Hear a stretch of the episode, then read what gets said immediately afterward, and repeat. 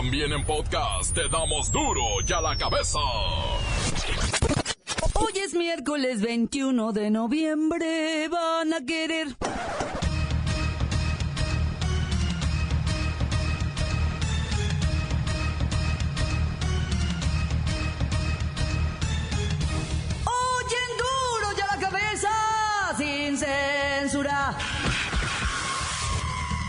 Unidos identificó a 500 criminales en la caravana migrante. Ya suman 5.000 centroamericanos en la frontera.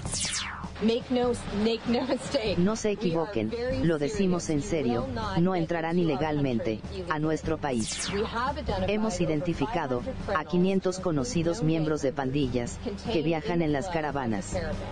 Creemos que la mayoría de los miembros de la caravana harán afirmaciones frívolas y sin ninguna base para la petición de asilo. Se disculpa hondureña por decir que los frijoles son comida para puercos. Pero yo sinceramente yo les pido perdón por lo que dije y humildemente he creado a mis hijos cuando no he tenido y si he tenido tortilla yo les he dado a mis hijos. Mi hijo el mayor a veces él se quita el pan para darme a mí, darme él a mí, a mis hijos salir de mi país para operar a mi nena. Yo lo único operar a mi nena si me quieren mandar para mi país yo me voy, pero yo sé que ella va operada. Eso es lo que quiero y yo les pido perdón de todo corazón. Finalmente, anuncian el nacimiento de la Guardia Nacional. De inicio estará conformada por 83 mil efectivos, serán 36 mil soldados, 10 mil marinos y 37 mil policías federales. Porque al crear la Guardia Nacional como un cuerpo específico para atender la seguridad eh, pública, con una ley eh, orgánica específica que regulará el uso de la fuerza, protegerá los derechos humanos y permitirá la profesionalización en materia de seguridad pública. Respecto de la Guardia Nacional, ¿es un riesgo de militarización? Nosotros estamos y vamos a colocar pues los focos amarillos para que no se caiga en esa tentación. A Joaquín Guzmán Loera, el testigo de la Fiscalía reveló que Genaro García Luna, ex secretario de Seguridad Pública durante el mandato de Calderón, se dejó extorsionar por la friolera de... se lo voy a decir cómo va, ¿verdad? 50 millones de dólares que le pagó el Chapo. Expertos en finanzas prevén que el próximo 2019 sea un año difícil, con un dólar al alza y poco crecimiento en la economía. Pues así, así, pues así, así son todos los años, pues qué. El reportero del barrio nos presenta la historia de una mujer acusada de haber matado a su pareja, descuartizado su cadáver y haberlo cocinado y servido a un grupo de trabajadores. La selección nacional finalizó el año con más derrotas que victorias y además una diferencia de goles negativa. Entérese de todo el drama con la bacha y el cerillo. Con la sagrada misión de informarle, porque aquí usted sabe que aquí, hoy que es 21 de noviembre, yo siento que Santa Claus me habla hoy aquí. No le explicamos la noticia con manzanas, no. Aquí se la explicamos con huevos. Llegó el momento de presentarte las noticias como nadie más lo sabe hacer. Los datos que otros ocultan, aquí los exponemos sin rodeos. Agudeza, ironía, sátira y el comentario mordaz. Solo en duro y a la cabeza. ¡Arrancamos!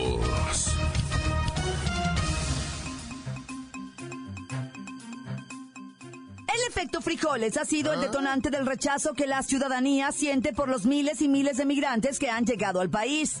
Todo comenzó cuando una mujer de origen hondureña despreció un plato de frijoles con tortillas y aseveró que en su país esa era comida para chanchos. Yo sé que no es fuerza que le den de comer a uno, ¿verdad? No es fuerza. Y la verdad, pues la comida que están dando aquí, fatal. Miren, bueno, miren lo que están dando.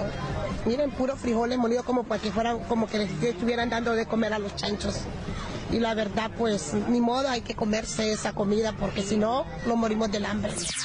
Pues hoy esta mujer de nombre Miriam Celaya tuvo que pedir perdón a todos los mexicanos e incluso suplica que la ayuden.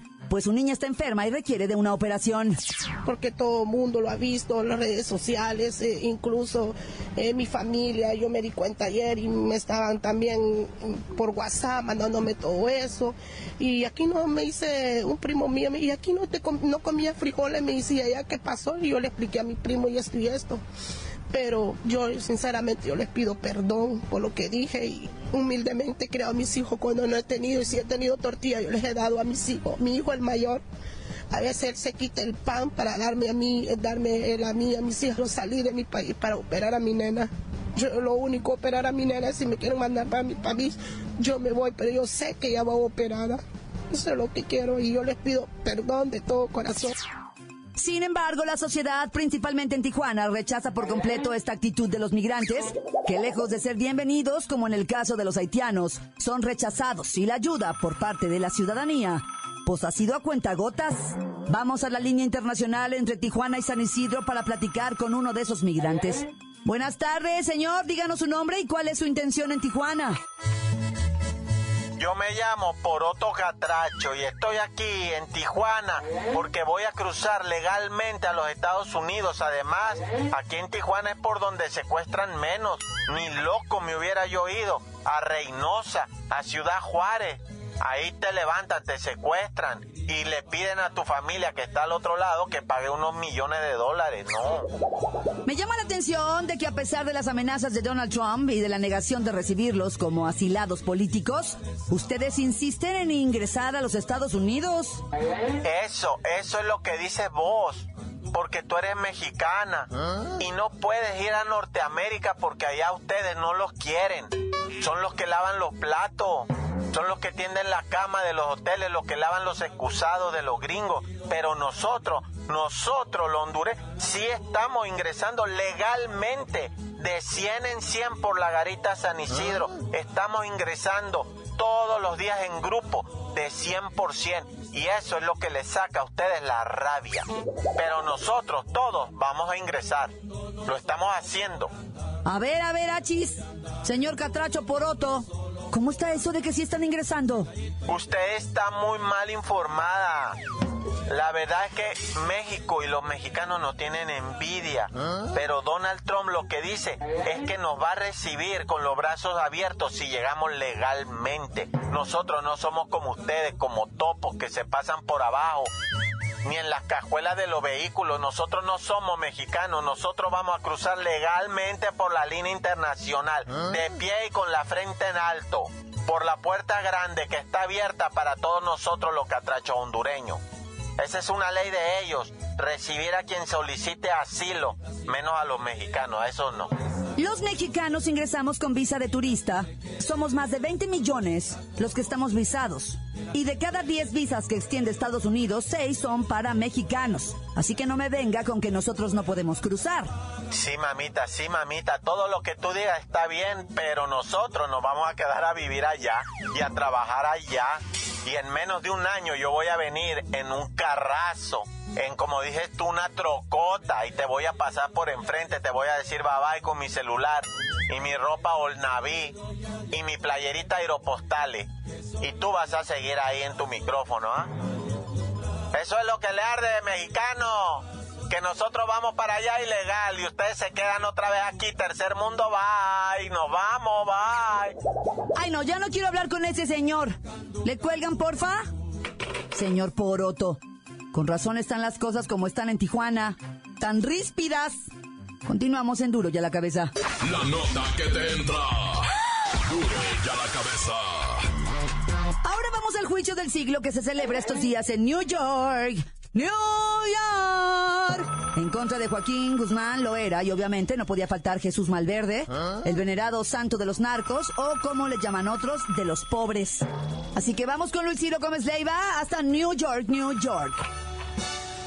Claudia, amigos del auditorio, los saludo aquí desde la Quinta Avenida con un dato curioso que ha llamado la atención de toda Norteamérica.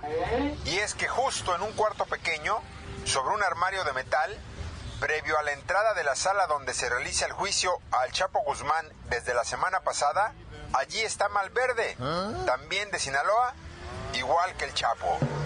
Luis Ciro, ¿cómo es que llegó hasta ahí este santo? Pues parece ser que es un milagro, porque se desconoce cómo fue que llegó hasta allí. Es una figura que mide unos 6 centímetros y fue descubierto por un periodista que cubre el juicio contra el Chapo Guzmán. De hecho, Eduardo Valareso, uno de los abogados de Guzmán Loera, dijo que el santo está allí desde que él inició el juicio en contra de su cliente. El mismo abogado fue quien aseveró que Jesús Malverde apareció al inicio del juicio y bromeó diciendo que era un milagro. El santo apareció el mismo, dijo. Luis Ciro, ¿se sabe si a lo mejor lo pidió Joaquín Guzmán, el mismo Chapo? Pues la verdad es imposible saberlo. Lo cierto es que allí está la figura de Jesús Malverde, con su mirada profunda, cabello negro, camisa blanca y corbata roja. Lo curioso de esta imagen es que está en un sillón rojo que lleva su nombre en la parte inferior y en sus manos bolsas de dinero. Claudia, amable auditorio, hasta aquí mi reporte desde Nueva York. Para Duro de la Cabeza informó Luis Ciro Gómez Leiva. Gracias, Luis Ciro. Como todo mundo sabe, Jesús Malverde tiene su capilla en Sinaloa. Su leyenda creció en la segunda mitad del siglo pasado, cuando la actividad del narcotráfico se incrementó en México, especialmente en Sinaloa, estado considerado cuna de los más importantes capos de los cárteles mexicanos.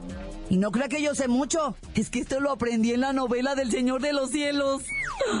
Continuamos en Duro y a la cabeza. Encuéntranos en Facebook, facebook.com, diagonal Duro y a la cabeza oficial.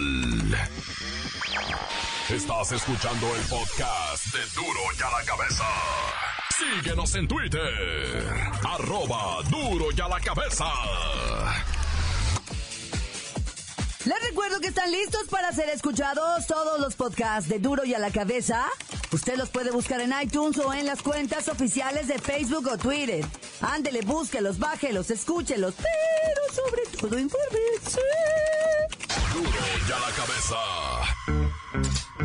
El reportero del barrio ya llegó y nos presenta la historia de esta mujer acusada de haber matado a su pareja, descuartizado su cadáver y haberlo cocinado y servido a un grupo de trabajadores. Montes, montes, alicantes, pintos, pájaros, cantantes, culebras, eh, chirroneras. La pregunta es, ¿por qué no me pican cuando traigo chaparreras? O sea, cuando traigo chaparreras, si es que es así, ¿verdad? La vida. Cuando trae las chaparreras, no te pican las culebras chirroneras. Ah, nomás no te ponga las chaparreras. Hijo, te andan tras de ti las culebras chirroneras como si fueran gatos, ¿verdad? Gatos tras el atún. Ay, hijo. Bueno, te voy a platicar una historia que se te van a poner los pelos erizados, güey. Resulta ser que una mujer marroquí eh, fue denunciada, ¿verdad? Y puesta presa por haber asesinado a su pareja. Ya tenía viviendo con esa pareja como ocho años, casados, ¿verdad? Bajo la ley islámica. Pero ¿sabes qué, loco? Que esos vatos, los islámicos, dicen, Simón, los que se quieran arranar con más viejas, se pueden arranar con más viejas, no hay pedo. Y si, y si tú agarras, nomás lo único que te dice el maracame majaraja de Acajuma de allá, o sea, el marajá de Pocajul, el, el ministro, pues, de ellos, yo no sé cómo se llama, te dice, si tienes una mujer, al otra le tienes que dar exactamente lo mismo. No puede tener una menos y la otra más. Le tienes que dar exactamente lo mismo. Si a una le hiciste un hijo, a la otra le haces otro hijo. Si le hiciste dos a una, la otra tiene que tener dos hijos. Si una come frijoles, la otra come frijoles. Si una come carne, la otra come carne, loco. No vas a andar con diferencia porque viene el pleito. Bueno, pues para no hacerte la nota muy larga, esta mujer dijo, sobres, ¿te quieres casar? Sí, me voy a casar con otra mujer. Ah, pues sobre mi cadáver, la neta no, yo no estoy de acuerdo. Y se le fue encima puñalada, lo mató al compa lo asesinó, pero no contenta, lo descuartizó, papá. Lo hizo un platillo que se llama Ali Abdullah. Así se llama un platillo que es de arroz con carne. Lo despedazó al amigo, lo cocinó, lo sirvió con arroz y se los dio a los trabajadores de una obra de enfrente o a los albañiles. Dijo, ¡eh! ¿Quién quiere arroz? Alú Abdi Alabá, que es el arroz que ellos comen, va, con carne. No, pues corrieron aquellos, ¿verdad? Porque, porque esos, esos eh, trabajadores son pakistaníes, pobrecitos los pakistaníes. son paquis, les llama. Y corrieron los paquis, güey, para comerse el arroz. No, no dejaron nada. Dice, esto está tan bueno. y la señora nomás se reía, ¿verdad? Dijo, ya me deshice del cadáver. Y hay más, ¿quién quiere? Dice, hijo, esto. Les preparó un caldo de entraña y no sé qué tanta cosa. La señora loca, güey. Te digo que hay locos en todos lados, hasta en Marruecos. Y bueno, no, no, no, esta no me la, neta, esta no me la vas a comprar. Ahora sí que esta no me la vas a comprar, ah. pero por ningún lado. Guanajuato, un lugar que se llama Jaral del Progreso. Resulta ser que murió doña Chonita, ¿verdad? Para cambiarle el nombre le voy a poner doña Chonita, O ponle tú la guayaba, le decían a la señora, ah, doña Guayaba se murió, 62 años doña, doña Guayaba. Se, se murió a ella, amaneció dormidita el domingo, ¿verdad? Así muertita, pobrecita, tranquilita y pues la raza la lloró y la fueron a sepultar el lunes eh, como a mediodía, ya la, la pasaron a sepultar, ¿ah? Y la pobre doña Guayaba, pues ya, pues ya difunta, la sepultaron todo. Pues, ¿qué te crees, güey? En la mañana de ayer, güey, que llegan, que desentierran el cadáver ah. y que la violan a doña Guayaba, 62 años y ya difunta, güey. Pues la desenterraron y se la enchipuclaron, güey. ¿Qué fue lo que dicen los guardias, ah? Que a la mediodía iban pasando por ahí, miraron tierra fresca y un ataúd ahí de todo. Y a Doña Guayaba estaba en Pinacate, así, en una tumba, en una de esas así, que, ¿cómo se llaman? Criptas, o cómo se llaman las, este, lápidas. En una lápida estaba así como chivito en precipicio, como que chivir de boca y se detuvo ahí, ¿verdad? Y pues ahí la, la violaron, güey. A la viejecita, 62 años. Y, ya muerta y desenterrar. No, los estos eh, del panteón salían corriendo, aullando. a Llamaron a la patrulla, vino la patrulla, los investigadores. Ahora a ver si tuercen al vato que hizo la marranada esa, ¿va? Y pues, o sea, y también a ver si filman película, porque sí está de terror. ¡Carta! Crudo y sin censura. ¡Duro ya la cabeza!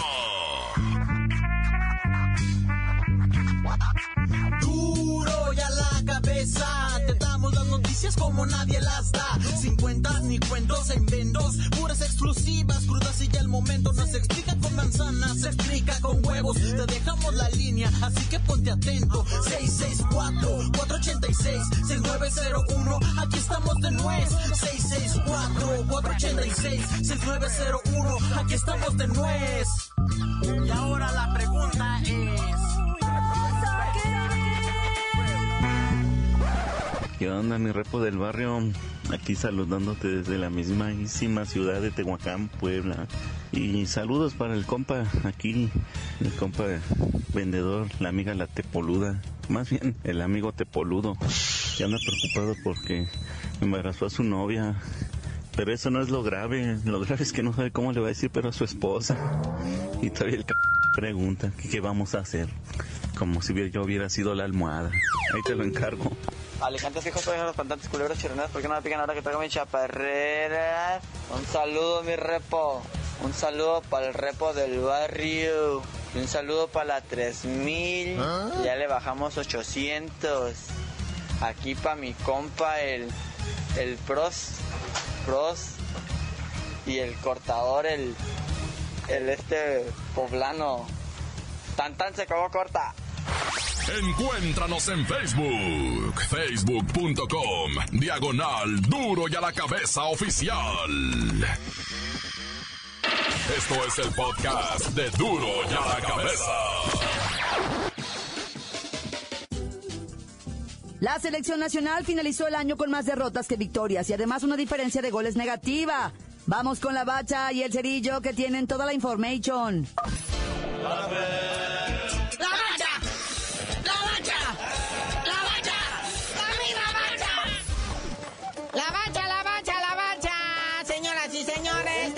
Sorpresita, ya por fin nos deshicimos de Ricardo el Tuca Ferretti. Ya que no vuelva a tocar nunca en su vida la selección, por favor. Sí, en seis partidos, cinco derrotas y un triunfo, y un empate, aunque sea. ¿Qué pasó ahí con el Tuca Ferretti? Pero también qué jugadores le dejaron, ¿no? Jugadores que no quieren ir, que van a fuerzas, que van condicionados. Ahora los del Cruz Azul del partido de ayer, nomás mis muchachos, 45 minutos y me los mandes de regreso porque el viernes van contra el Morelia. Sí, Cruz Azul ya tiene asegurado logrado el, el, pase a la liguilla. Pero ahí está, pues los directivos no quieren prestar sus jugadores. Los jugadores no sienten amor a la camiseta. Total, si no los quieres mandar, no los mandes. Sí, la verdad fue una vergüenza esta de la era Tuca. Y, y no pudo lucirse también porque se pasó de boca, dijo muchas cosas, mucha tontería. Y pues la verdad ya nadie lo quiere cerca de la selección al Tuca. Llégale, llégale, llégale. Sí, pero volvemos a la cuestión de los jugadores, ¿no? Ahí tienes al Chicharito que metió un gol, creo, en todo el año, ahí en el West Ham. Y pues sale a decir que él no quiere a la selección, que no sé qué. Y salen los directivos de la federación a defenderlo. O sea, síganlos chiqueando, síganlos malcreando. Mejor lleven chavos que de veras sientan el honor, el, el, amor a la camiseta, que salgan a rifársela, no 11 troncos que nomás salen a trotar y hacerse güeyes y a quejarse de todo. Oye, se quejaron ayer desde el, desde el camión de utilería, ¿no? Pues en el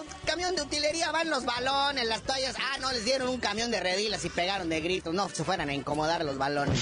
Sí, la verdad es que es una selección que está acostumbrada a los mimos, a los apapachos y al dinero, mucho dinero. Y a donde fueron a jugar, ahí están acostumbrados a eso, a jugar fútbol. Sí, en la selección, pues hace sus moleros generalmente en Estados Unidos, ¿verdad? sabes que en el gabacho no hay humildad, todo funciona perfectamente. Pero van a Latinoamérica y pegan de gritos por todo, y más Argentina que acaba de pasar otra crisis, ¿verdad? Pero pues, los mimaditos mexicanos de la selección no les gusta batallar. Pero bueno, mi buen cerillo, ya hay fecha para el debut del Tata Martino. Venga, venga la noticia, que esos sí son entrenadores. Va el 22 de marzo, no saben si en California o en Texas, ya sabes que ahí es donde pues, hay varo para la selección y no saben si va a ser contra Perú o contra Colombia. El debut de Gerardo el Tata Martino al frente de la selección. Todos quieren verlo, todos quieren retratar esa imagen de cuando esté en el banquillo. Pero bueno, le deseamos lo mejor al maestro. Ya está por llegar a México, ya nomás que pasen poquito las fiestas y todo eso.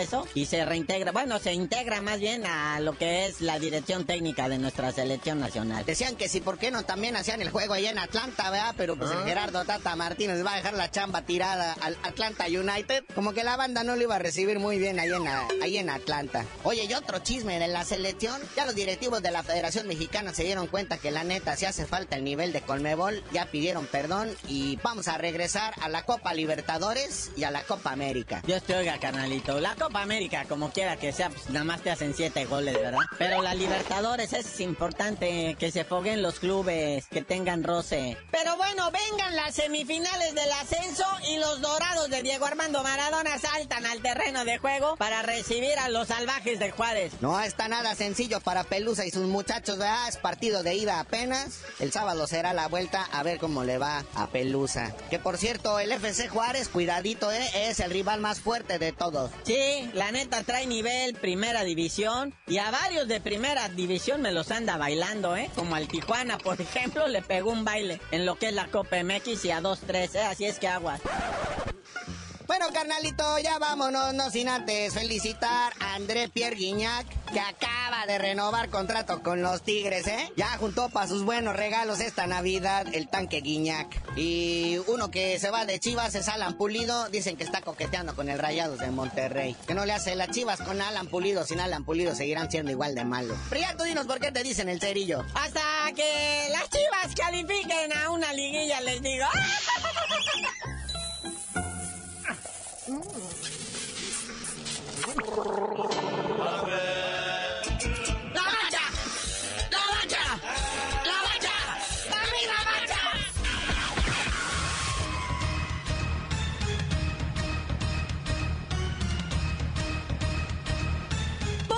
hemos terminado. No me queda más que recordarles que en Duro y a la cabeza, hoy que es martes, no, es miércoles, sí, 21 de noviembre, ajá.